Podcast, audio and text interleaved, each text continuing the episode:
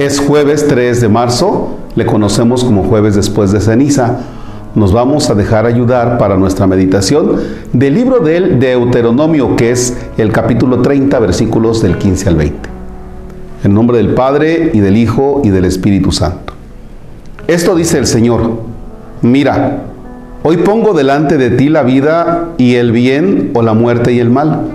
Si cumples lo que yo te mando hoy, amando al Señor tu Dios, siguiendo sus caminos, cumpliendo sus preceptos, mandatos y decretos, vivirás y te multiplicarás. El Señor tu Dios te bendecirá en la tierra donde vas a entrar para poseerla. Pero si tu corazón se resiste y no obedeces, si te dejas arrastrar y te postras para dar culto a dioses extranjeros, yo te anuncio hoy que perecerás sin remedio y que pasado el Jordán para entrar a poseer la tierra, no vivirás muchos años en ella. Hoy tomo por testigo al cielo y a la tierra de que les he propuesto la vida y la muerte, la bendición o la maldición. Elige la vida y vivirás, tú y tu descendencia, amando al Señor tu Dios, escuchando su voz, adhiriéndote a Él, pues en eso está tu vida y el que habites largos años en la tierra que el Señor prometió dar a tus padres, Abraham, Isaac y Jacob. Palabra del Señor. El Señor pone delante de nosotros el bien y el mal.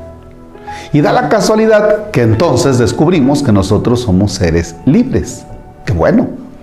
Pero en esa libertad y a veces en la confusión y en lo atractivo que son las cosas malas, nosotros elegimos el mal. Y Dios nos ve con misericordia, pero como que mueve la cabeza diciendo, ¿qué le pasa a este? ¿Por qué si le puse el bien y el mal, por qué se deja guiar por el mal? Este tiempo de cuaresma es un tiempo de entrar en nosotros mismos y delante de Él poder decir, Señor, creo que me he equivocado. Y me he equivocado en esto y en esto y en esto y en esto. Y eso no me hace experimentarme feliz. No me siento feliz.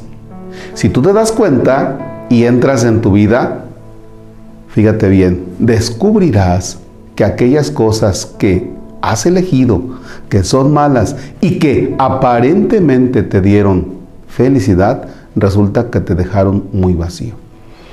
Este tiempo de cuaresma es para poder decir, Dios mío, la regué perdóname.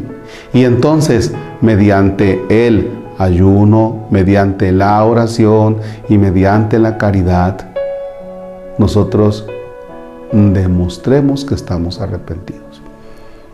¿Se trata de ya confesarnos ahora? No, todavía no.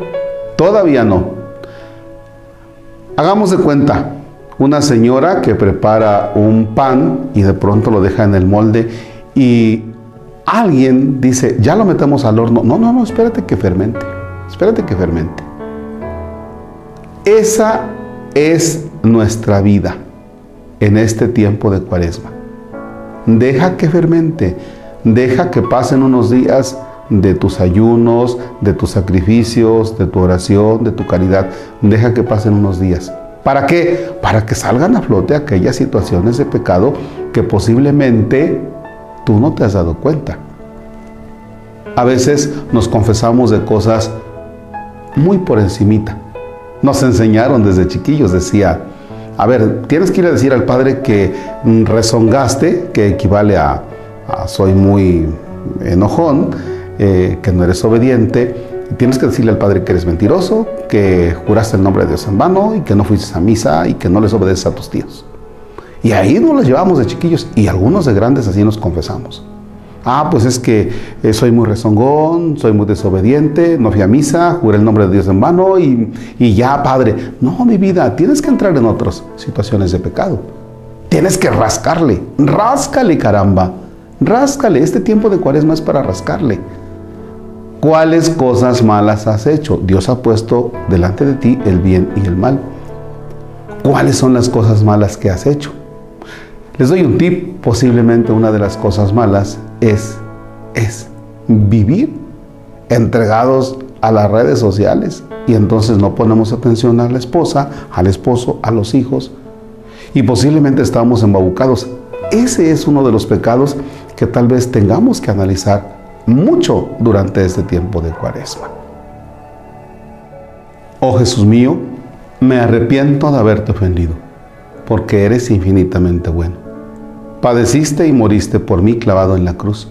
Te amo con todo mi corazón y propongo con tu gracia no volver a pecar. Oigan, una cosa que pudiéramos hacer durante este tiempo de cuaresma es poner un listón morado en la puerta de tu hogar o en tu carro o en tu negocio o donde sea, pero que se distinga que estamos en cuaresma. Anunciémosles a los demás que es un tiempo especial. El Señor esté con ustedes.